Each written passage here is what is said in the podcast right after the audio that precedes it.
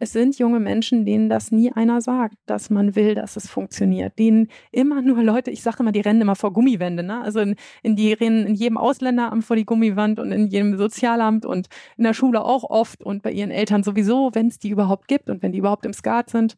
Und ähm, wenn diese jungen Leute vor so viel Gummiwände gerannt sind, dann versuche ich wenigstens keine Gummiwand zu sein. Die Boss. Macht ist weiblich. Guten Tag, mein Name ist Simone Menne und ich bin die Gastgeberin vom Stern-Podcast Die Boss. Heute spreche ich mit der Jugendrichterin Maria Kleimann. Sie ist sozusagen die Boss im Gerichtssaal, einem Umfeld, vor dem viele Menschen ja hohen Respekt oder auch Angst haben. Und sie macht zusammen mit ihrem Mann auch den Podcast Scheiße gebaut mit Ausrufezeichen und Fragezeichen und ist Vorständin der Deutschen Vereinigung für Jugendgerichte und Jugendgerichtshilfen. Der Weg dahin war, wenn ich richtig recherchiert habe, nicht ganz so geradlinig, wie sich das vielleicht anhört. Darüber würde ich dann ganz gerne mit äh, Maria Kleimann sprechen und ich freue mich ganz toll, dass Sie heute Zeit für mich haben. Hallo Maria Kleimann. Vielen Dank, Frau Menne. Hallo. Fangen wir aber gleich mal mit einer Frage an, die, glaube ich, für Sie ganz wichtig ist als Jugendrichterin. Sie brauchen ja viel Verständnis für Jugendliche. Haben Sie als Jugendliche auch Scheiße gebaut? Ähm, jetzt hätte ich fast schnell gesagt, leider nein. ähm, nicht so wirklich echt. Ich hatte nicht so richtig viel Zeit, Scheiße zu bauen, weil ich eine Menge Hobbys hatte und, äh, und eine Menge Aufgaben.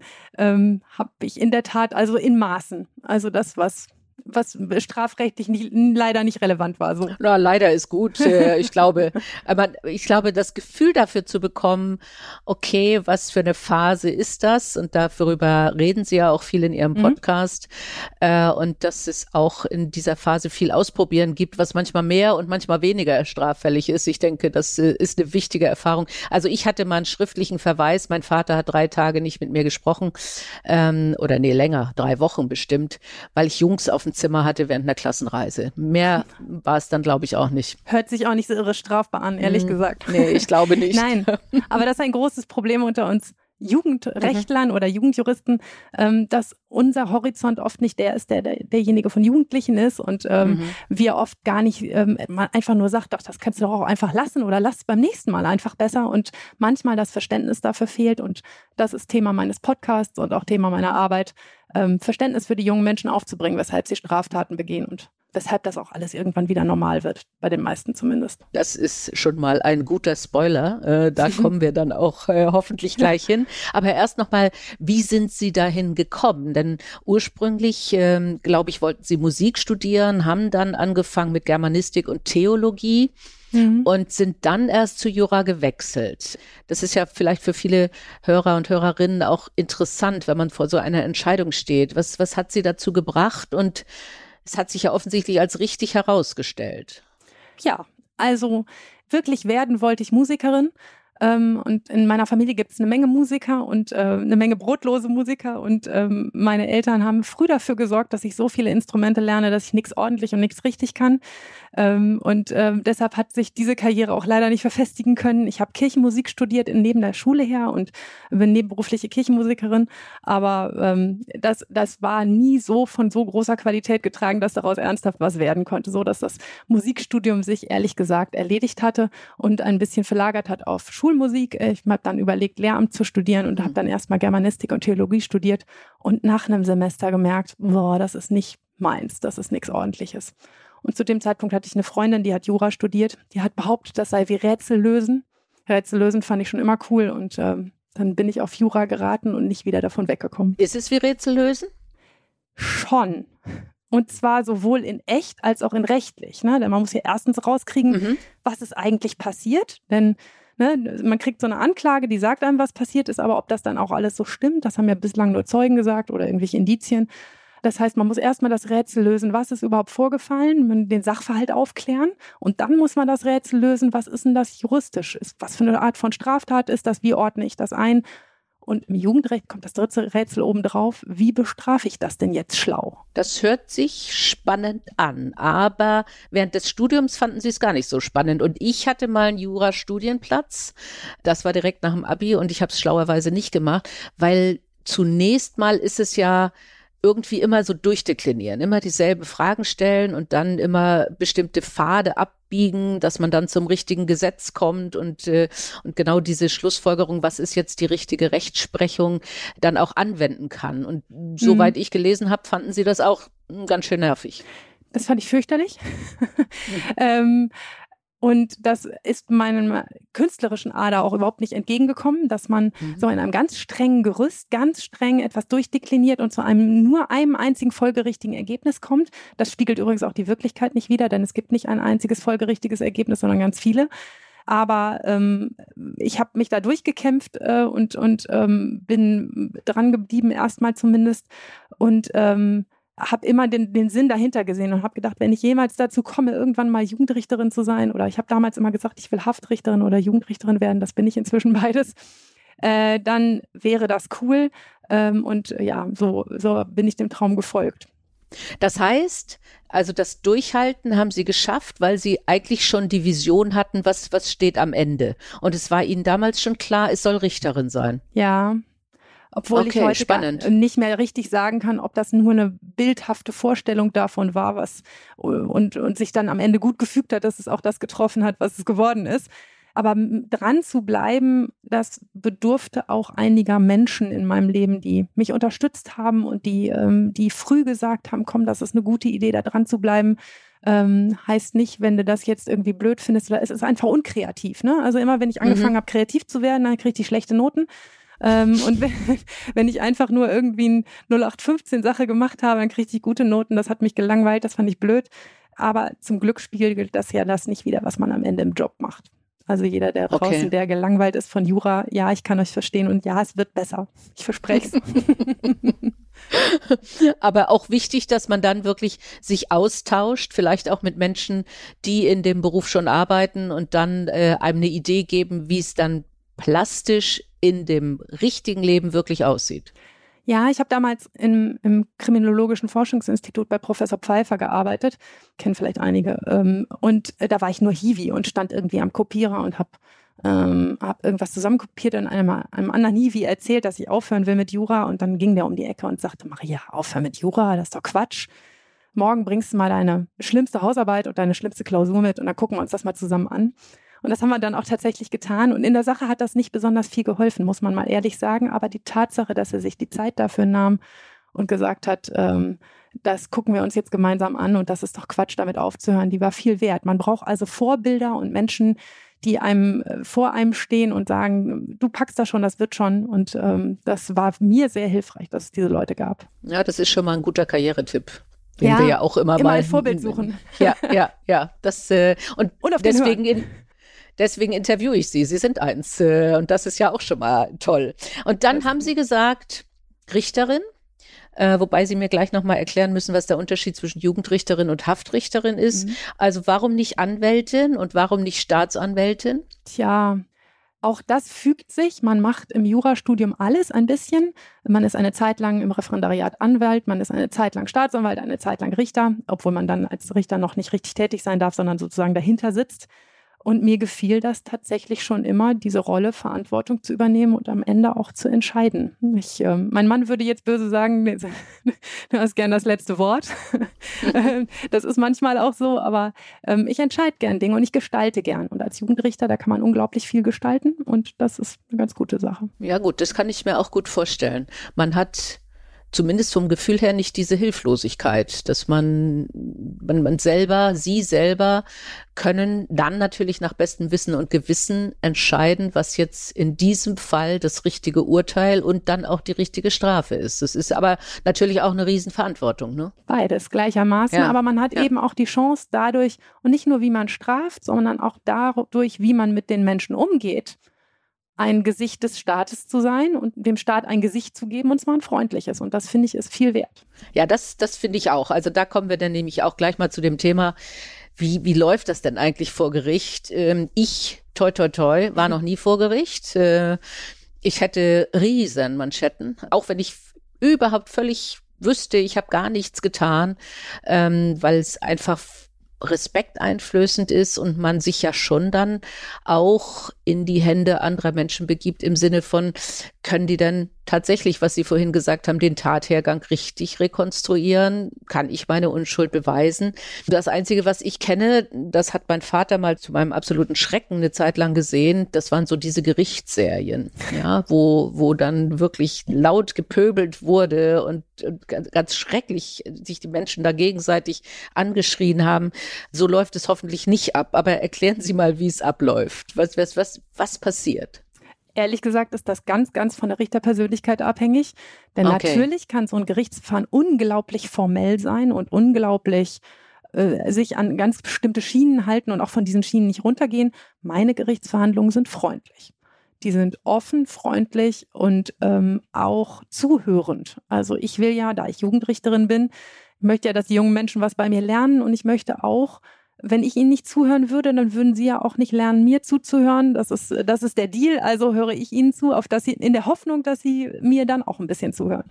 Und ist das in einem richtigen Gerichtssaal oder ja, können klar, Sie es natürlich. schaffen? Ja, okay. Ja, ja, ja. Nee, also wir sitzen natürlich in meinem Amtsgericht Hannover. Das ist ein, ein riesiges Gericht mit über 100 Richtern, mit ähm, zwei, fast drei großen Gebäuden, mit wahnsinnig vielen Sitzungssälen. Ich habe da einen eigenen Sitzungssaal. Und der ist so richtig klassisch, wie man das ehrlich gesagt auch aus dem Fernsehen kennt. Mhm äh, mit einer Richterbank, also vorne so einem Pult und dann rechts und links so zwei Seitenbänken und an der einen Seite sitzt äh, der Angeklagte und auf der anderen Seite die Staatsanwaltschaft und ich sitze da vorne an dem Richterpult, meistens so ein bisschen erhöht. Mhm. Das ist aber auch ehrlich gesagt, weil unser Gerichtsgebäude noch relativ alt ist. Ähm, das hat man früher so gebaut, dass um schon die Ehrwürdigkeit des Gerichtes auch durch die Position deutlich zu machen. Wir tragen Robe, also mhm. ich habe eine mhm. weiße Bluse an und trage dann auch eine schwarze Robe. Wir sind also ein bisschen verkleidet. Ähm, auch der Staatsanwalt und der Rechtsanwalt und auch die Protokollkraft tragen eine Robe. Und dann fängt so ein Ding an. Irgendwann, wir rufen wir durch so ein Mikrofon, meistens knarzt das, weil die Technik nicht gut ist, draußen auf dem Flur den Fall auf und dann kommt jemand rein und ich fange so einen Prozess damit an, dass ich erstmal alle Beteiligten vorstelle, weil ich glaube, dass das mhm. schlau ist, wenn mhm. jemand noch nie bei uns war. Und dann merkt man ehrlich gesagt, wenn Sie kämen und das erste Mal Sie sagen, Sie haben, hätten irrsinnig Respekt, ähm, wenn ich Ihnen ansehen würde, dass Sie ein bisschen ängstlich sind oder ein bisschen respektvoll, dann würde ich sehr schnell versuchen, Ihnen das zu nehmen und zu sagen, setzen Sie sich erstmal hin. Wir reden ja hier erstmal nur noch, wird keinem der Kopf abgerissen. Okay. Ja, das halte ich für, für ganz wichtig, nicht? Denn Sie müssen ja dieses dieses äh, durch den Saal schon gegebene äh, mhm. auflösen im Sinne von ich lächel freundlich, ich spreche Menschen freundlich an und ich sag, ich möchte erst mal zuhören äh, mhm. und das äh, das ist ja schon alleine eine Riesenaufgabe, glaube ich, ne? Mhm, das stimmt. Aber das gehört zu unseren Aufgaben. Man mhm. muss das so nicht machen. Man kann das auch ganz ähm, standardmäßig durchziehen. Und manchmal gibt es auch Prozesse, in denen das schlauer ist. Ich verhandle ja nun am Amtsgericht auch eher den Kleinkram, auch manchmal etwas größere Sachen, aber äh, Mord und Totschlag verhandle ich bei mir nicht. Ähm, und wenn dann wirklich sehr, sehr, sehr schlimme Dinge passiert sind, ist es ja manchmal auch schlau, wenn das Ganze ein ganz, ganz festes Gerüst mhm. hat, an mhm. dem sich dann auch alle Beteiligten festhalten können. Mhm. Ne, an das auch Sicherheit gibt. Ein Gerüst, ähm, ein, ein Standard gibt ja auch Sicherheit den Beteiligten. Und wenn ich alles ein bisschen Free Flow mache, dann ähm, ist das nicht nur Sicherheit für die Beteiligten, aber ich möchte ja auch was rauskriegen, mhm. möchte, dass sie mir zuhören, möchte verstehen, was passiert ist und warum es passiert ist und wie wir es ändern können, dass es oder wie wir verhindern können, dass es nochmal passiert. So. Mhm. Ah, das finde ich äh, auch gut, äh, weil das hatte ich in anderen Situationen auch. Wenn man in kritischen Situationen ist, ist man, ist es schon nicht schlecht, wenn man bestimmte Sachen hat, an denen man sich festhalten kann. Mhm. Nicht? Da kann man ja trotzdem immer noch weiter freundlich sein, aber trotzdem an dem Vorgehen, an dem Prozess im Sinne von, äh, wie läuft es ab, hat man dann sozusagen Haltepunkte, äh, die genau. auch klar machen, wir haben hier jetzt aber auch nicht eine Disco oder sowas. Es ist nicht Free Flow, ne? Ja. Genau. Und also so ein Gerichtsprozess, der hat einen ganz festen Ablauf. Also es wird aufgerufen, ähm, ich stelle die Beteiligten vor, dann frage ich den Angeklagten nach seinen Personalien, dann frage er, wie der Vorname ist und ähm, äh, wie alt er ist und wann er geboren ist und wo, meistens auch, wo er wohnt. Und oft frage ich dann auch schon, ob jemand, wo er zur Schule geht, was er eigentlich so in der Freizeit macht, damit man so ein bisschen ins Quatschen kommt. Mhm. Und danach, wenn man das so oder alles Mögliche erstmal in Erfahrung gebracht hat, nur zur Person, noch gar nicht zur Tat und zur Sache, dann steht der Staatsanwalt auf oder die Staatsanwältin und verliest die Anklage. Ähm, das heißt, dann äh, verliest der Staat sozusagen das, was er dem Beschuldigten vorwirft, dem Angeklagten vorwirft. Und danach belehre ich den Angeklagten, sage also, ist dein Recht, hier heute nichts zu sagen, kannst dich aber dazu äußern, was dir vorgeworfen wird. Und dann kann derjenige sich entscheiden, ob er mit mir über die Sache sprechen mag oder nicht. Und je nachdem, wie er das tut, wenn er sofort sagt, ja, es war halt so und es tut mir total leid und ich mache es auch nie wieder, ähm, dann ist das Ding schnell gegessen und dann muss man ja auch keine Zeugen hören. Aber manchmal ist es eben auch wichtig, mhm. wenn der sagt, nee, es war schon anders, als es da steht. Ähm, einige Sachen sind da falsch verstanden worden oder falsch aufgenommen worden oder hat einer gelogen und Quatsch erzählt, dann hören wir Zeugen und dann holen wir die alle nacheinander rein. Das ist die Situation, in die man dann als Bürger öfter mal gerät, dass man aus Versehen in irgendeiner mhm, Sache Zeuge mhm. wird und dann da aussagen muss. Auch da wird man belehrt. Ähm, und dann macht man so eine komplette Beweisaufnahme. Man hört Zeugen, man guckt sich Augenscheinsobjekte an, also wenn es ein Messer oder oder ein Stück Drogen oder sowas gab, dann kann ich das aus so einem Beutel rausziehen und das gucken wir uns das gemeinsam an. Oder wenn es ein Video gab, dann gucken wir uns das gemeinsam an. Oft aus der Straßenbahn oder aus dem okay. Supermarkt gibt es öfter mal Videos, die gucken wir uns dann so ein Fernseher hinter mir hängen und dann gucken wir uns das gemeinsam an und dann sage ich, das sieht aber doch schwer so aus, als wäre äh, wär das Snickers in deiner Tasche gelandet. Okay. Ähm, so, da kann man das manchmal ganz gut sehen. Also noch besser sind die aus der Straßenbahn, wenn man die Schlägereien sehen kann. Und dann am Ende, wenn alles sozusagen ähm, aufgedröselt ist, alle Beteiligten, man kann auch noch Sachverständige hören, man kann auch Urkunden vorlesen, alles Mögliche. Alles, was halt an Beweismitteln da ist. Und dann schließe ich die Beweisaufnahme, das sage ich dann auch. Muss jetzt hier noch irgendjemand irgendwas loswerden? Haben wir irgendwas vergessen? Ähm, Gibt es noch irgendeinen Zeugen, der noch was Wichtiges sagen kann? Oder können wir zumachen? Und dann sage ich, ich schließe die Beweisaufnahme. Und dann, noch wichtig, vor Schlie dem Schließen der Beweisaufnahme Jugendprozess redet die Jugendgerichtshilfe. Das ist ein weiterer Beteiligter im Saal, der äh, zumindest im Jugendprozess dabei ist ähm, und einen Vorschlag machen kann, einen erzieherischen Vorschlag, was man mit dem jungen Menschen anfangen könnte. Und dann kommt das Schließen der Beweisaufnahme, dann das Plädoyer der Staatsanwaltschaft. Das heißt, die Staatsanwaltschaft steht wieder auf und sagt, dafür müsste es jetzt das und das geben. Und dann kommt der Verteidiger und sagt, das müsste es geben. Und dann kommt das letzte wichtige Wort, nämlich das letzte Wort des Angeklagten, mhm. der noch was zur Sache am Ende sagen darf, wenn alle geredet haben und dann mache ich mein Urteil. Das heißt, ich schreibe was auf und dann stehen wir am Ende tatsächlich auf und ich sage im Namen des Volkes ergeht folgendes Urteil. Und das machen Sie sofort oder ja. oder aha, ja. Sie ziehen sich nicht extra zurück. Nee, okay. Wenn es mal irre kompliziert ist oder irgendwas ausrechnen muss oder so, dann mache ich auch mal dazwischen irgendwie 20 Minuten Pause und, und gehe nach hinten. Aber eigentlich eigentlich, äh, wir nennen das äh, ein Stuhlurteil, dass man mhm. sofort vom Stuhl aufsteht und ähm, dann verkündet. Und wenn man dann verkündet hat, was passiert, den sogenannten Tenor, man sagt also, was, was passieren wird, was, was man rechtlich eingesortiert hat und was, was, was man als Sanktion auswirft. Und wenn man damit fertig ist, dann setzen sich alle wieder hin und dann begründe ich mein Urteil. Also dann sage ich dem Angeklagten, warum es so gelaufen ist, wie es gelaufen ist. Hatten Sie schon mal das Gefühl, Sie haben falsch geurteilt? Hm, also in dem Sinne, dass ich dann hinter dachte, der war unschuldig, den habe ich falsch verurteilt oder der war schuldig, den habe ich, hätte ich, ähm, hätte ich nicht freisprechen dürfen. Nein, nicht mhm. so wirklich. Aber natürlich stellen sich manche Sanktionen im Nachhinein als nicht so schlau raus. Also, dass man irgendwie gesagt hat, schreib mal einen Aufsatz oder einen Entschuldigungsbrief und am Ende merkt man, dass das überhaupt nicht gezogen hat. Also insofern waren schon viele Urteile falsch ähm, aber nicht in der Sache, also mir nicht bewusst, wird wahrscheinlich mhm. statistisch vorgekommen sein, aber mir nicht bewusst, dass ich mal was richtig falsch gemacht hätte. Sie, Sie haben gerade Strafen angesprochen. Wie ist denn da Ihr Repertoire?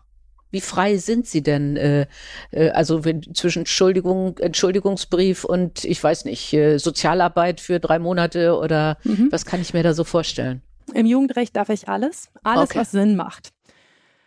Es gibt äh, die sogenannten Weisungen und Auflagen. Ich kann äh, verhängen, dass jemand sich entschuldigt, dass jemand ähm, einen Aufsatz schreibt, dass jemand ein Buch liest und eine Zusammenfassung macht, dass jemand irgendwo gemeinnützig arbeitet. Das machen wir sehr häufig. Mhm. Äh, gemeinnützige Stunden irgendwo ableistet. Also wer zum Beispiel betrunken mit dem Auto gefahren ist, der arbeitet ganz gerne mal ein paar Tage in der Notaufnahme eines mhm. Krankenhauses, um mhm. zu sehen, wie die Menschen dort ankommen, wenn sie mhm. platt gefahren worden sind von jemand anderem.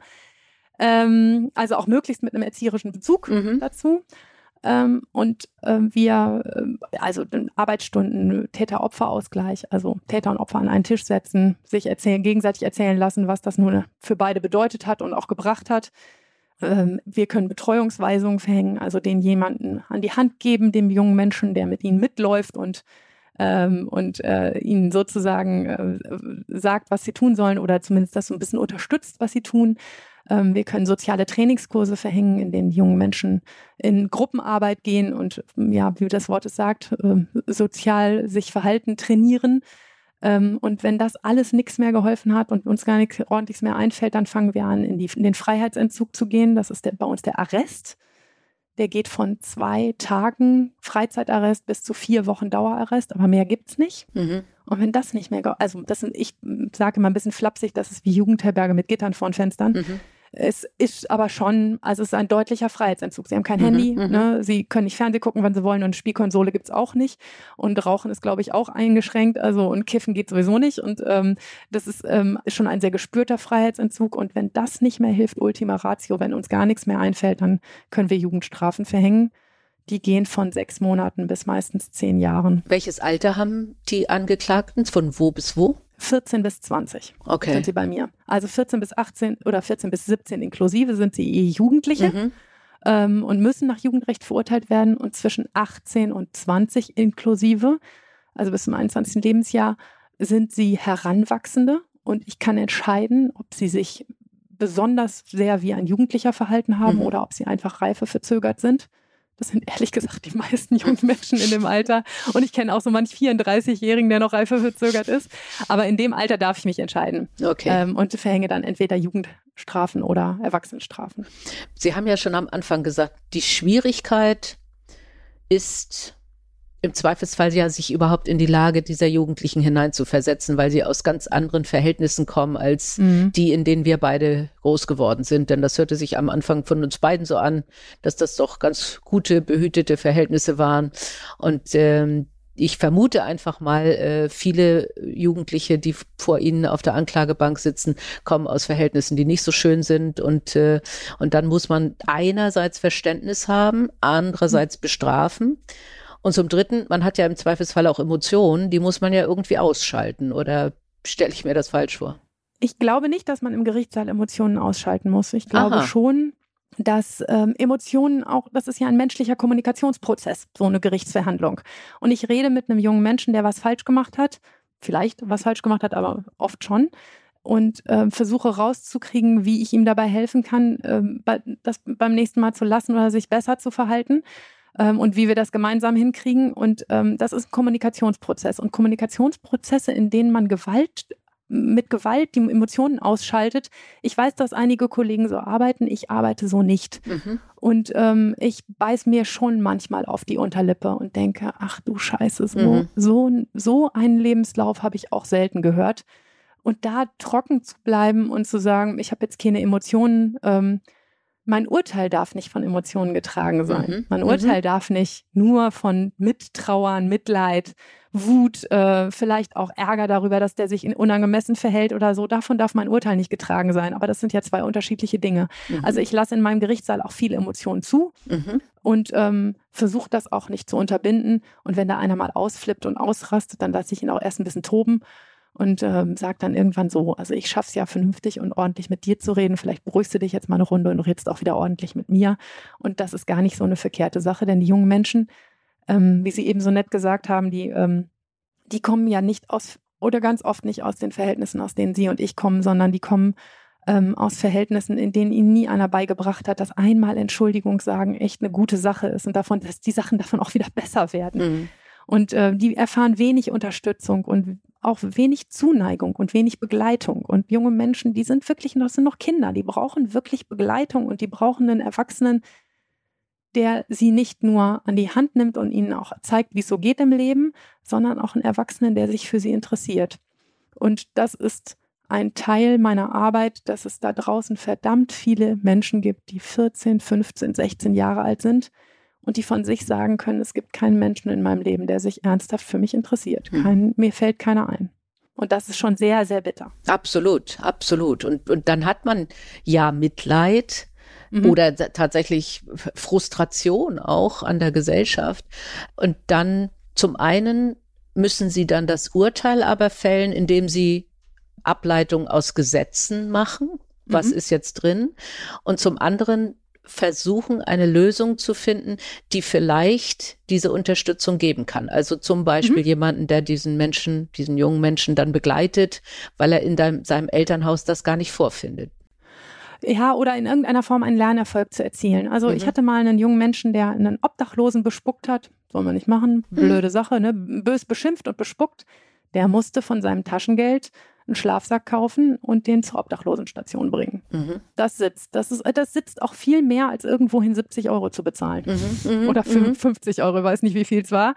Ähm, dann selber diesen Schlafsack kaufen gehen und dann auch äh, nachweisen, dass man da gewesen ist und das dort abgegeben hat. Vielleicht auch einmal ganz kurz fünf Sätze mit den Leuten, die dort als Sozialarbeiter arbeiten, reden, die dann auch sagen, Mensch, warum hast du das gemacht? Ne? Das, guck mal, in denen geht es doch echt schlecht, lass das doch nächstes Mal. Mhm. Und das, das ist so ein bisschen die, die Frage des Lernerfolgs. Und manchmal ähm, ist der Lernerfolg ja auch, es gibt ja einen, einen Staat und eine staatliche Stelle, die sich dafür interessiert, dass es mit mir gut läuft und mhm. dass mit, aus mir was wird und dass mein Leben ähm, in vernünftige Bahnen gerät. Ich sage ganz oft zu Jugendlichen, ähm, ich will, dass es klappt. Jetzt musst du nur auch noch wollen, dass es funktioniert. Ähm, ich möchte es wirklich. Ähm, und der Staatsanwalt will es auch. Ich sehe es. Ich kann sehen, dass der auch will, dass es funktioniert. Ähm, und du bist der Einzige, an dem es leider hängt. Ich kann ihn nicht zum Jagen tragen. Aber ähm, das müssen Sie und ich uns immer wieder gegenwärtig machen es sind junge Menschen, denen das nie einer sagt, dass mhm. man will, dass es funktioniert. Denen immer nur Leute, ich sage immer, die rennen immer vor Gummiwände. Ne? Also in, in, die rennen in jedem Ausländeramt vor die Gummiwand und in jedem Sozialamt und in der Schule auch oft und bei ihren Eltern sowieso, wenn es die überhaupt gibt und wenn die überhaupt im Skat sind. Und ähm, wenn diese jungen Leute vor so viel Gummiwände gerannt sind, dann versuche ich wenigstens keine Gummiwand zu sein. Mhm. Ich bin der, der bestraft, ich bin nicht der Gute in dem Spiel, na klar. Mhm. Ähm, aber ich, ähm, ich will wenigstens keine Gummiwand sein. Okay.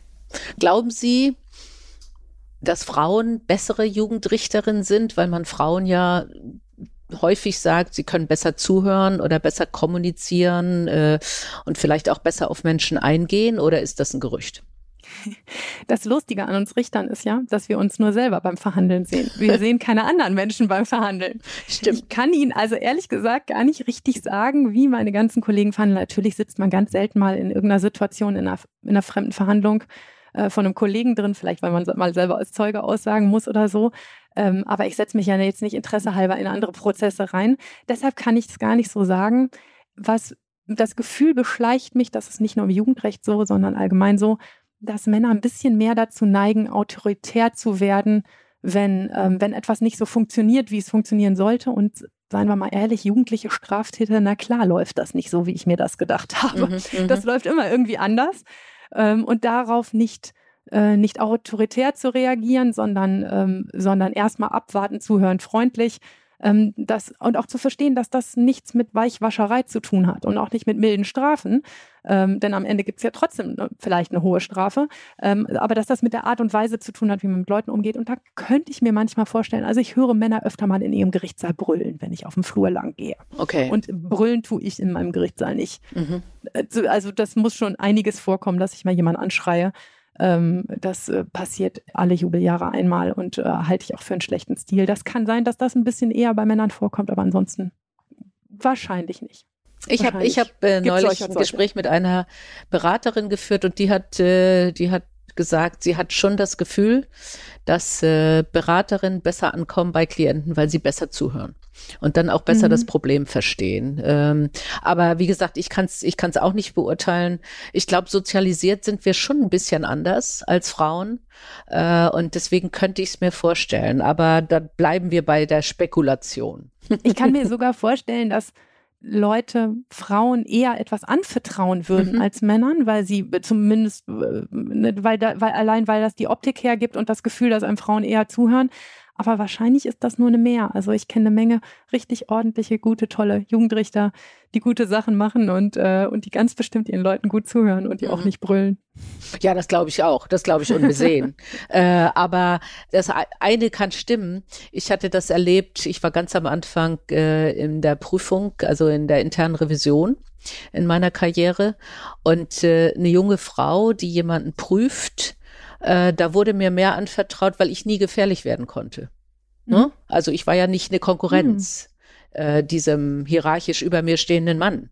Und ein junger Mann wurde da viel eher als anmaßend oder wie kommt der dazu, mir zu erzählen, was ich falsch gemacht habe. Also das, das ist dann interessantes Zusammenspiel von Stereotypen, mhm. ähm, die, die, wie gesagt, wo, wo beides nicht unbedingt stimmen muss, aber wo man einfach aufeinander reagiert. Hm. Ja. Naja. Ja. Äh, Sie haben auch schon mal gesagt in Ihrem Podcast, äh, manchmal stellen Sie sich auch außerhalb des Prozesses, äh, um, um dann vielleicht eine Metaebene zu gewinnen. Und das ist ja auch dann die Frage äh, vielleicht der Urteilsfindung oder des besseren Verständnisses. Wie, wie machen Sie das?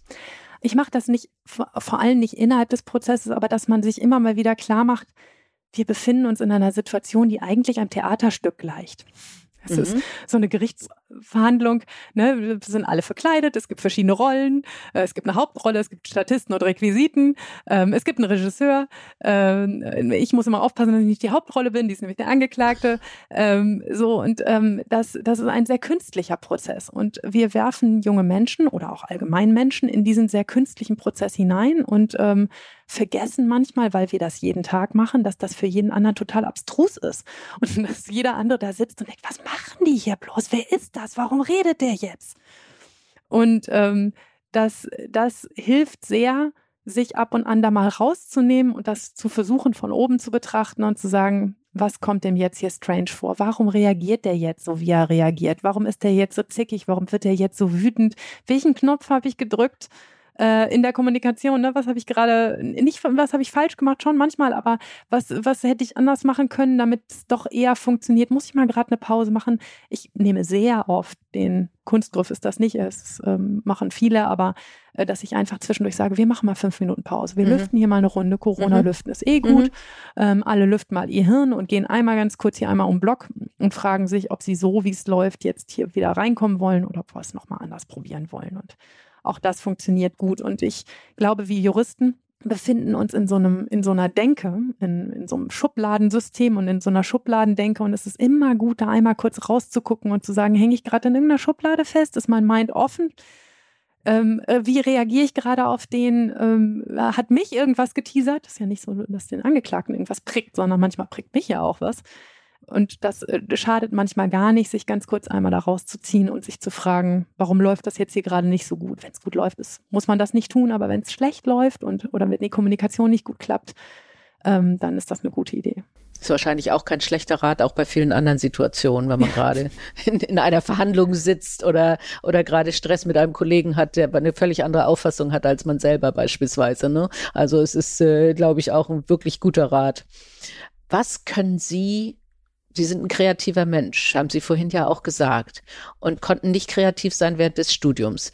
Was ist Ihre Kreativität jetzt? Oder brauchen Sie auch ein Hobby, wo Sie Ihre Kreativität ausleben können? Ich mache immer noch viel Musik. Mhm. Klar, natürlich, das, das hört man nie auf. Ähm, aber ähm, die Kreativität liegt schon auch darin, Lösungen zu finden, sich immer wieder neu zu überlegen, da man jeden Tag mit einem anderen Menschen zu tun hat. Und ein Angeklagter ist nie so wie der Angeklagte von gestern und, und wie der von vorgestern. Die sind immer anders und vor allen Dingen nicht so, wie es in meiner Akte steht. Ähm, die sind irgendwie immer bunt und reagieren und ähm, sein Mindset dafür offen zu halten und immer zu fragen, wie, wie seid ihr heute drauf, was kann ich heute für eine Lösung finden? Ähm, und ganz, ganz oft fallen mir die Sachen auch erst im Prozess ein, wenn alle so miteinander reden und sich irgendwas ergibt ähm, und irgendjemand eine gute Idee hat und sagt, du spielst gern Fußball, wie wäre es denn, wenn du, äh, du bist schon 19, wie wäre es denn, wenn du irgendwie eine Kindermannschaft trainierst mhm. für die nächsten drei Monate? Ähm, ich, ich kenne hier einen Club, der gerade jemanden braucht oder sowas. Ne? Also das, das ist natürlich irgendwie eine, eine Zuckerlösung, aber ähm, sowas ergibt sich oft und da kann man kreativ sein und da kann man auch ähm, ja, immer, immer wieder sein kreatives Hirn auch anschalten und sagen, jetzt mal unabhängig davon, ob das jetzt ein Diebstahl oder eine Unterschlagung oder ein Raub war, wie können wir eine Lösung für dich finden, die, die tragfähig ist und die gut ist. Und auch die richtigen Worte zu finden, ist eine Frage der Kreativität. Bin mir auch nicht mehr super jung und ähm, auch im Sprache, in der Sprache der Jugendlichen nicht mehr richtig doll drin. Und sie trotzdem so anzusprechen, dass sie mir zuhören und die richtigen Worte zu finden für das, was ich sagen will, das ist total wichtig. Und da, da landet die Kreativität. Hört sich sehr gut an für mich. Äh, gendern Sie? Nein. Nee. würden die Jugendlichen nicht mit klarkommen. Nein, das könnte ich Ja, vergessen. die Frage habe ich mir Nein. gestellt. Nein, tue ich auch tatsächlich in meinem eigenen Podcast nicht, weil ich mich nie ordentlich dran gewöhnt habe. Mein Mann macht es ganz brav mhm. äh, mit ähm, PolizistInnen, mit einem Glotteschlag. Ähm, aber ähm, ich, äh, ich mache es nicht, weil, äh, ja, weil ich mich nie dran, ordentlich dran gewöhnt habe und es mich selber tatsächlich auch wirklich nie gestört hat. Ja, interessant. Bei mir ist es ja ähnlich, äh, wobei ich mehr und mehr merke, dass ich bei ein paar Stellen tatsächlich jetzt anfange, was ein gutes Zeichen ist, weil das mhm. heißt, wir gewöhnen uns langsam dran, mhm. nicht? Äh, aber aber ich habe ja auch schon mal gesagt, ich habe ein echtes Problem, es hinzukriegen. Ich bin nun definitiv zu alt und ich ein ganzes Stück älter als Sie. Also von daher. Aber was ich wirklich finde, ich habe sie mir völlig anders vorgestellt. Nämlich? ja, viel ernster. Also viel ernster. Ich habe so gedacht, hu, jemand, der erst Theologie studiert hat und jetzt Richterin ist. Und, hm. äh, und äh, da habe ich mir gar nicht so viel Lachen vorgestellt, aber so wie Sie es berichten, wie Sie äh, im Gerichtssaal vorgehen, kann ich mir das gut vorstellen, dass Ihre Art äh, genau diese positive Art und diese konstruktive Art äh, sehr gut ankommt, was ich mir bei Richterinnen vorher nicht vorgestellt hätte. Also das konstruktive, positive darin zu sehen und eben zu sagen, eine Strafe ist zwar erstmal eine böse Sache, Strafe ist nie schön, aber kann eine sehr konstruktive Sache sein. Mhm. Und so verstehe ich sie. Mhm. Ne? Genau. So, so versuchen wir zu agieren und das ist auch wirklich State of the Art. Also mhm. das ähm, einfach nur zu strafen, damit es weh tut und damit es beim nächsten Mal noch mehr weh tut und dann noch mal mehr weh tut, das, ähm, das ist äh, oldschool. Mhm. Also sich ernsthaft zu überlegen, wie schaffen wir das denn, dass, dass wir zwei uns hier nicht wiedersehen, sondern nur auf der Straße. Das ist eine wichtige Sache. Und ähm, ja, das mit der Ernsthaftigkeit, natürlich ist so ein Gerichtsprozess sehr ernst. Und es ist einmal in, ich glaube, 17 Jahre mache ich das jetzt schon, äh, vorgekommen, dass ich so einen veritablen Lachkrampf gekriegt habe, dass ich irgendwie zwischendurch eine Pause machen musste, weil es nicht mehr ging. Ähm, aber ähm, man muss schon ernst bleiben und es gibt eine Menge gute Witze, die man machen könnte und äh, die man dann lässt, weil die Situation auch zu ernst ist, um Witze mhm. zu machen. Ähm, aber selber ein fröhlicher Mensch zu sein, ich glaube, anders könnte man mit dauerhaft mit Kriminalität und auch mit den schwerwiegenden Dingen, die dort passieren. Das ist ja nicht alles lustig mhm. und auch nicht alles nur Kleinkram. Äh, mit Dingen, wirklich belastenden Dingen gut umzugehen, dazu muss man grundoptimistischer und fröhlicher Mensch sein und das hilft ganz gut. Nehmen Sie das mit nach Hause? Die Taten nicht, die Menschen ja. Mhm, mh. Also ähm, es geht nicht oft, aber ähm, Taten wirklich ganz, ganz, ganz selten. Das müssen schon sehr schwerwiegende Dinge sein. Aber die Menschen, wenn dort ein junger Mensch ist, ähm, gerade vor ein paar Wochen gegen jemanden verhandelt, der ähm, äh, seit dem siebten Lebensjahr in Heimen unterwegs war und der zwischen dem siebten und dem 18. Lebensjahr in 30 verschiedenen Einrichtungen war. Oh Gott, ja. In 30. Also können Sie sich ausrechnen, dass der alle zweieinhalb Monate die Einrichtung gewechselt hat. Und wenn ein Siebenjähriger alle zweieinhalb Monate einen neuen Erwachsenen vor der Nase hat als Bezugsperson, das ist wirklich grauenvoll. Und da schluckt man auch selber. Und den habe ich mitgenommen, weil ich irgendwie, also in Gedanken mitgenommen, weil ich auch gedacht habe, ich müsste dich nur mit nach Hause nehmen, dann wäre mm. vieles besser. Mm, mm. Das darf ich natürlich nicht, das tue ich auch ganz brav nicht. Aber ähm, deshalb nehme ich so manchen Jugendlichen in Gedanken mit. Ähm, aber ich gebe ihn ja nicht, ich kübel ihn ja nicht aus meinem Gerichtssaal wieder auf die Straße, sondern ich gebe ihn ja in gute Hände. Mhm. Die Dinge, die ich dann ausurteile, die werden umgesetzt von der Jugendgerichtshilfe in den meisten Fällen oder von ambulanten Trägern, also von Sozialarbeitern, die sich dann weiter um die jungen Menschen kümmern. Und ich weiß zumindest in meinem Bezirk, dass das sehr viele Menschen gut und verantwortungsvoll machen. Und wenn man denen dann schreibt, hier kümmere dich um den bitte besonders, weil das ist sehr wichtig, weil ich habe Folgendes rausgekriegt und es wäre super, wenn du, äh, wenn du mit dem an der und der Sache arbeiten könntest, dann klappt sogar das. Also, Ach, das ist ja. aber auch dann natürlich schön, wenn man sich kennt, also wenn man auch die ja. Stellen kennt, wo, wie Sie sagen, man dann auch äh, diesen, diesen Menschen in gute Hände geben kann und weil man sich darüber auch austauschen kann, das ist natürlich auch hilfreich. Und tauschen Sie sich jetzt auch aus mit anderen Jugendrichtern, weil Sie eben gesagt haben, das ist State of the Art. Äh, wie macht man Sachen heute oder was ist jetzt vielleicht auch neu, neue, was ist, was ist eine neue Lehre oder eine neue Theorie oder neue Verfahren? Gibt es sowas? In den letzten Jahren eigentlich nicht. Also, dass es jetzt solche Neuerungen gäbe, dass man sich austauschen müsste. Aber ich arbeite ja in dieser Deutschen Vereinigung mhm. für Jugendgerichte und Jugendgerichtshilfen. Das ist ein Fachverband, in dem nicht nur Jugendrichter, sondern alle anderen am Prozess Beteiligten, Jugendstaatsanwälte, Polizisten in der Jugendarbeit, Jugendbewährungshelfer, ähm, Kriminologen, Erziehungswissenschaftler, Psychologen, ähm, Anwälte, alle möglichen Menschen und natürlich vor allen Dingen die Jugendgerichtshilfen, alle möglichen Menschen, die mit diesem jungen Menschen befasst sind und mit ihm zu tun haben, in diesem Verein vernetzen die sich und da habe ich einen relativ guten Überblick darüber, was ähm, oder meine ihn zu haben, ähm, was so läuft in Deutschland und was so State of the Art gerade ist. Mhm. Also ich gehe davon aus, als Richterin sind Sie ja Beamtin und dementsprechend gibt es dann auch äh, eine Bezahlung nach klar festgelegten Tarifen. Gibt es da Karriere oder gibt es da Jahresringe? Es gibt Jahresringe genauso. Alle zwei Jahre gibt es ein ganz bisschen mehr Geld. Ja, und wir werden ansonsten nach einem festen Besoldungssystem bezahlt. Das ist, weil Justiz Ländersache ist, pro Bundesland unterschiedlich. Das heißt, ein ähm, Richter in Hamburg verdient was anderes als ein München verdient und auch was anderes als in Hannover verdient. Aber ähm, also es ist ein normales mittleres Einkommen. Ähm, ich sage immer flapsig, also von wäre ich der Alleinverdiener in meiner Familie, so wie früher das äh, Modell war, ähm, und auch bei uns eine Zeit lang gewesen ist, dann kann man sich schlecht ein Eigenheim, ein Hund, äh, ein Auto und einen super Jahresurlaub leisten. Das ist so wenig ist es schon, aber man äh, darf auch nicht vergessen, dass so als Beamter man jeden Monat dasselbe Geld auf sein Konto überwiesen bekommt, dass in Corona-Zeiten niemand ähm, angefangen hat, ähm, äh, die, die Gehalte zu kürzen oder irgendetwas anders zu machen. Dafür muss man auch dankbar sein. Und die Freiheit, die man als Richter hat, die ist sowieso unbezahlbar. Ja, das stimmt. Das habe ich auch mal äh, gelesen. Also man hat, äh, man hat wirklich jeden Freiheitsgrad, nicht? Also und zwar ja. egal, ob Jugendrichterin ja. oder ja. in irgendeinem anderen, äh, weil man ja auch Chef, unabhängig sein muss. Ne? Es gibt keinen keinen Chef, der am Ende sagen kann, dieses Urteil war falsch. Es gibt eine nächste Instanz, die sagen kann, das Urteil war nicht in mhm. Ordnung, aber es gibt keinen Chef, der sagt, mhm. du kriegst jetzt eine schlechte Note, weil du hast ein schlechtes schlechtes Urteil gemacht. Mhm. Das ist super. Ja, und völlig anders als natürlich in der freien Wirtschaft, wo man dann mhm. Zielvereinbarung hat oder irgendwie an irgendwelchen KPIs gemessen wird. Aber ich glaube, ja, das ist auch sehr gut Ziel so. stellen Sie sich vor, die Zielvereinbarung wäre weniger als 10 Prozent Freisprüche. Mhm. Ähm, das wäre nicht tragbar, denn manchmal gibt es einfach Phasen, da sind 15 Prozent Freisprüche nun mal wichtig. Ja. Ja, weil absolut. es nur einfach mal nicht waren. Nein, oder ich, ich einfach nicht nachweisen auch, kann. Ich fände es wirklich als Bürgerin sehr, sehr bedrohlich, wenn Sie ja. da irgendwelche KPIs also, oder sowas hätten. Ja, gibt es denn aber trotzdem, gibt es denn irgendetwas, was Sie an dem jetzigen Rechtssystem ändern würden? Mm, ich glaube wirklich, es ist eine, ja, das ist eine Dulli-Antwort. Es ist, es muss mehr mehr Geld in das Rechtssystem, es muss mhm. mehr Geld in die Ausbildung der Beteiligten, es muss mehr Geld in ähm, äh, auch in auch in die Justiz, ehrlich gesagt. Auch die ist schwach ausgestattet, sie ist technisch wahnsinnig schwach ausgestattet.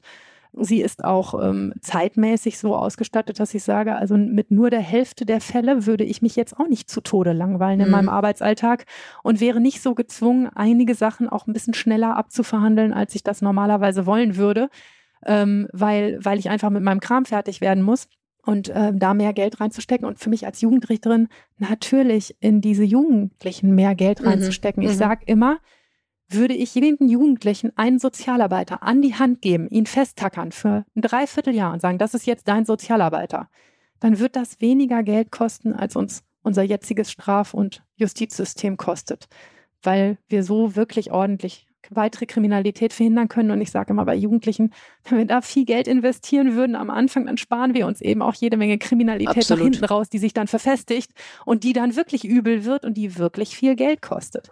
Und ich glaube, dass das ein großes Investment, ein gutes Investment wäre. Es ist nur leider nicht so populär. Ja, aber äh, ich stimme Hat Ihnen keine zu. große Lobby. Nee, nee, es ist, ist, ist traurigerweise. Es wird ja immer gesagt, wie wichtig Jugendliche, wie wichtig Bildung, äh, wie mhm. wichtig gute Ausbildung für die gesamte Gesellschaft ist, weil es ewig, es ist ja eine Investition in ein Leben. Ja. Und das wird wirklich äh, missachtet, das glaube ich auch. Das heißt, sie würden gar nicht so sehr sagen, es müsste andere Gesetze geben, sondern wir müssen investieren da rein, dass wir Zeit für die Menschen haben, dass wir die Menschen gut betreuen können, ähm, dass, äh, dass man nicht ja äh, auf die Schnelle jetzt was beurteilen muss, äh, weil man mhm. noch so viele andere Fälle hat. Ähm, das, das wäre das Wichtige und ja. gar nicht so sehr die Rechtsprechung. Ja. Mhm. Okay. Unser Jugendgerichtsgesetz wird nächstes Jahr 100. Okay. Das ist von 1923 mhm. und das ist ein sehr, sehr progressives Gesetz gewesen. Das, ähm, wo ich wirklich sagen würde, ich habe gar nicht so viele Wünsche offen, was man da noch anders machen könnte. Man könnte ein paar Terminologien ändern. Die sind noch ein bisschen aus der Nazi-Zeit hängen geblieben. Äh, ein paar Wörter, aber dass, dass mir jetzt etwas im Gesetz fehlen würde, weniger. Aber wie gesagt, die Manpower, das wäre mhm. schon aber das gilt für sehr, sehr viele Bereiche in diesem Leben. Das stimmt. das gilt für Bildung und für den Gesundheitssektor und auch da ist es ausgesprochen wichtig. Gibt es irgendetwas, was Sie in Ihrer Laufbahn immer mal wieder gefragt werden und wo Sie sagen, oh Gott, ich kann diese Frage nicht mehr hören? Ich werde immer von Menschen, die nichts mit Jura zu tun haben, gefragt, ob ich keine Angst vor den Angeklagten habe. Das finde ich, wenn man jeden Tag mit ihnen arbeitet und wenn man jeden Tag mit jungen Menschen zu tun hat, die ja nicht, die ja nicht, ähm, die haben ja nicht das, das, das Böse auf der Stirn stehen, sondern die haben Fehler gemacht. Ähm, und die, die, sind, die sind ja nicht grundböse, sondern die haben erstmal irgendwo was falsch gemacht und man muss darüber, äh, darüber urteilen. Und äh, natürlich habe ich keine Angst vor denen und ähm, das kann ich irgendwie nicht mehr hören, weil ich irgendwie so denke, was habt ihr denn für eine Vorstellung, mit was, was für Mafia-Strukturen ich da zu tun habe? Und manchmal ist es wirklich Mafia, aber auch die ähm, haben einen Hund und eine Katze und zwei Kinder und wollen eigentlich auch in Ruhe leben. Gut, auf die Frage wäre ich tatsächlich nicht gekommen, aber ja, aber das, das finde ich immer so spannend. Also bei mir ging es ja ähnlich. Also so ungefähr, wie fühlt sich als einzige Frau im Vorstand zu sein, wo mhm. ich auch sage, ich kann es nicht mehr hören. Mhm. Okay, also das, äh, das kann ich nachvollziehen. Wobei, so wie Sie die Angeklagten beschreiben, würde man nie drauf kommen, dass man Angst vor ihnen haben muss. Aber klar, wenn man über Gangs liest und sowas heutzutage, dann. dann Na klar, und es gibt auch Bedrohungssituationen. Ne? Mhm. Ne? Es gibt natürlich Situationen, in denen Menschen versuchen, Einfluss darauf zu nehmen mhm. ähm, und um Leute bedroht werden, Zeugen bedroht werden. Man, man vorher sagt, also wenn das, wenn das so und so ausgeht, ist das schon nicht so gut. Und ähm, aber das ist nichts, was meine Arbeitsrealität ist und womit mhm. ich arbeiten würde und dem man auch mit pass mal auf, ich bin hier der Kadi, ich muss hier die vernünftigen Sachen machen, ich habe hier zu urteilen, du weißt, das ist mein Job, ne? ich mache das so gut ich kann und so ordentlich wie ich kann und ich höre vor allen Dingen demjenigen zu, der, der mir da was zu, zu, zu erzählen hat und zwar von allen Seiten. Ähm, ich höre allen Beteiligten zu. Und danach erst kommt ein Urteil und vorher wird nur gequatscht und äh, vorher wird nur, wird nur überlegt, was, man, was passieren kann und was, was man machen kann wenn man das beherzigt, dann muss man auch keine Angst haben. Also das ist ähm, Straftäter sehen, für die ist das ja auch äh, was Professionelles im Prinzip. Ne? Straftäter wissen ja auch, dass sie was falsch gemacht haben und dass es vielleicht schlauer wäre, das zu lassen. Ist das auch die Aufgabe Ihres Podcastes? Also, dass Sie äh, Menschen erklären, ähm, ja, man kann Scheiße bauen, äh, aber es gibt ein Rechtssystem und äh, da geht es in Anführungsstrichen gerecht zu ähm, und so gehen wir damit um? Schon. Also ich verstehe unseren Podcast schon als gesellschaftspolitischen Auftrag.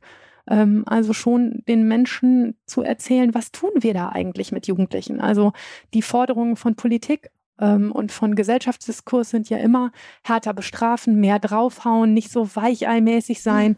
Und warum das kein schlauer Rat ist und warum es immer eine gute Idee ist, sich mit einem Jugendlichen gut zu befassen und da viel Kraft und auch Geld und Energie reinzustecken, das möchte ich mit meinem Podcast erzählen. Das ist mir wichtig, denn ähm, uns hören relativ viele Menschen, die nichts mit Jura am Hut haben und mhm. die uns dann auch schreiben und sagen, also dass ihr euch so darum kümmert und dass euch das so interessiert und dass das so wichtig für euch ist, das so und so zu handhaben, das war mir nicht bewusst und das macht das Jugendrecht viel interessanter. Und dass das auch menschlich und nahbar ist und ähm, auch immer erklärbar, das, ähm, das ist wichtig. Und das ist äh, so, so empfinde ich unseren Auftrag, den Podcast zu machen. Und nebenbei erzähle ich immer wieder ich erzähle in fast jeder Podcast-Folge einen Fall ähm, und erzähle immer wieder aus dem Leben dieser jungen Menschen, weil es mir auch ein Bedürfnis ist, Leuten, die Podcasts hören, sind nämlich nicht meine Angeklagten, zu sagen, so leben junge Menschen da draußen, so, mhm. so fristen die ihr Dasein und das sind die Aufgaben, mit denen sie kämpfen. Beschwer dich nicht, wenn dir mal einmal das Auto abgeschleppt wird mhm. ne, ähm, oder einen falschen Parkzettel kriegst. Das sind Probleme, nicht das, was du hast. Und ähm, das macht einen sehr demütig, wenn man da mit diesen Fällen und diesen jungen Menschen immer zu tun hat und noch viel demütiger, wenn man sieht, wie freundlich sie sein können und wie erfolgreich sie auch sein können, wie viele Ressourcen die eigentlich haben, wenn man sie nur findet, die Ressourcen. Also ich kann mir gut vorstellen, dass sie da wirklich äh, Begeisterung erwecken. Äh, bei mir tun sie das jedenfalls. ich bemühe mich. ich habe ich hab mit Absicht nicht, nichts gehört, weil äh, ich immer nicht voreingenommen sein möchte, aber ich werde es definitiv jetzt tun. Also, weil ich bin super gespannt darauf.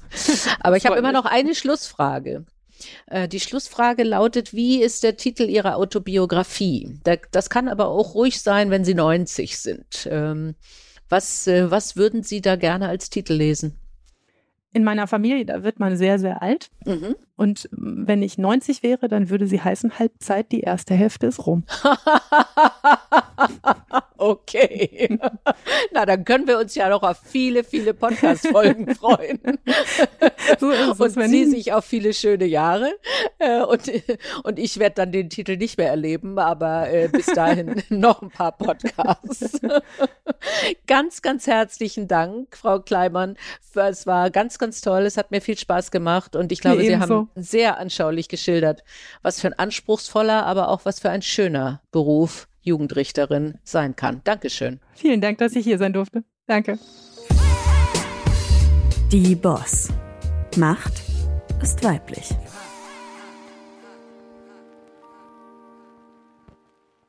Dieser Podcast ist eine Produktion der Audio Alliance.